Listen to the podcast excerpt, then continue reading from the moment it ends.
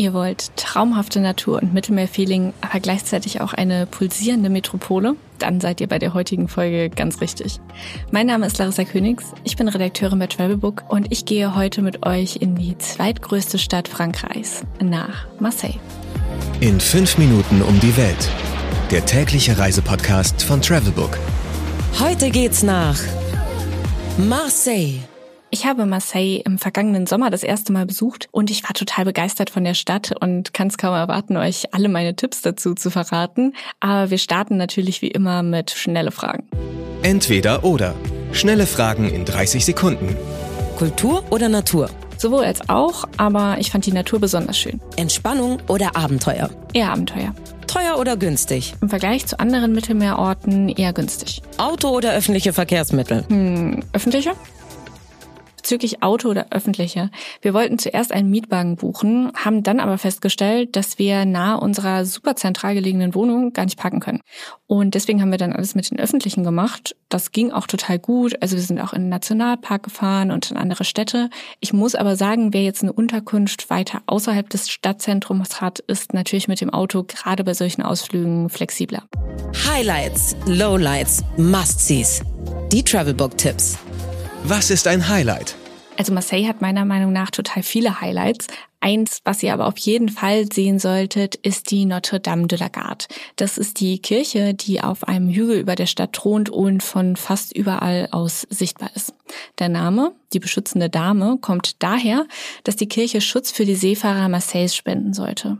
Deswegen ist sie eben auch auf den Hafen ausgerichtet. Für den Aufstieg braucht man zugegebenermaßen ein bisschen Kondition.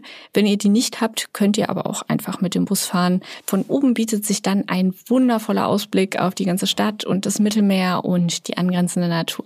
Ein Besuch von Notre Dame de la Garde ist zwar absoluter Standard in Marseille, das aber auch zu Recht. Was man unbedingt tun sollte. Man sollte unbedingt einen Ausflug in den Nationalpark Calongue machen.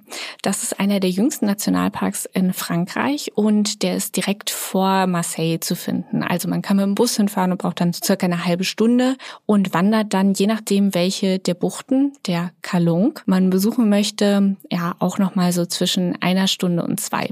Es gibt ziemlich viele verschiedene Kalong.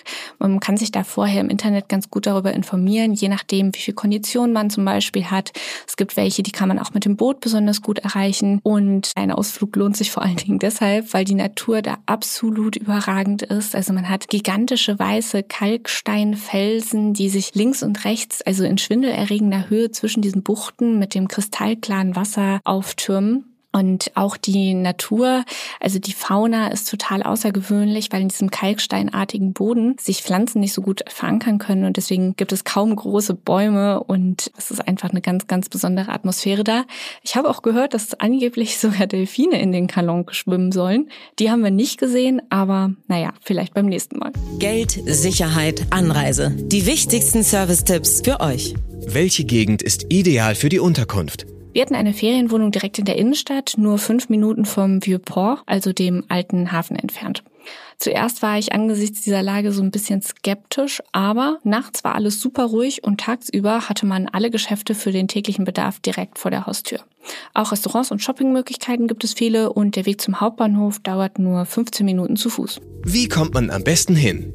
Ihr könnt natürlich nach Marseille fliegen oder mit dem Auto fahren. Wir sind allerdings mit dem Zug angereist. Das ging mit zweimal Umsteigen auch sehr gut von Nordrhein-Westfalen aus und wir haben so circa acht Stunden gebraucht. Das hört sich natürlich lang an, aber dafür könnt ihr im Zug auch alles Mögliche machen, während ihr im Auto nur mal fahren müsst. Ich fand es auf jeden Fall eine super Alternative zum Flieger. Mmh, Weltspeisen.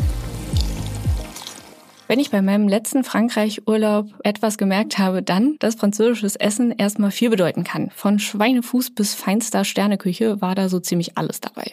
In Marseille ist die Küche beispielsweise etwas weniger Coq vin und mehr mediterrane Mittelmeerdiät. Es wird super viel mit frischem Fisch und Gemüse gearbeitet und die Gerichte sind oft leicht und fein. Eine lokale Besonderheit, die mir persönlich besonders gut geschmeckt hat, war Tapenat. Das ist ein ja sehr geschmackvoller Aufstrich aus Kapern, Sardellen und Oliven, der so mit so Crackern oft zur Vorspeise gereicht wird. Wovon ich hingegen enttäuscht war, waren die Navette. Das ist ein spezielles Gebäck aus Marseille, das traditionell am Feiertag Maria Lichtmess gemacht wird und seinen Ursprung wahrscheinlich in der Abtei Saint-Victoire hat. Der Name Bötchen geht auf die längliche Form zurück, die an ein Boot erinnern soll. Soweit, so ikonisch. Aber leider hat mich persönlich das kleine Boot, das angeblich nach Orangenblüte schmecken soll, eher an einen trockenen Keks erinnert. Pardon, Marseille. Ich könnte euch jetzt noch ganz, ganz viel zu Marseille erzählen und warum sich ein Ausflug in die Stadt auf jeden Fall lohnt. Aber irgendwie würde ich sagen, fahrt einfach hin und guckt es euch selber an. Es lohnt sich wirklich. Das war's für heute mit in fünf Minuten um die Welt, dem täglichen Reisepodcast von Travelbook. Mein Name ist Larissa Königs und ich freue mich, wenn ihr morgen wieder reinhört. 15 Sekunden Auszeit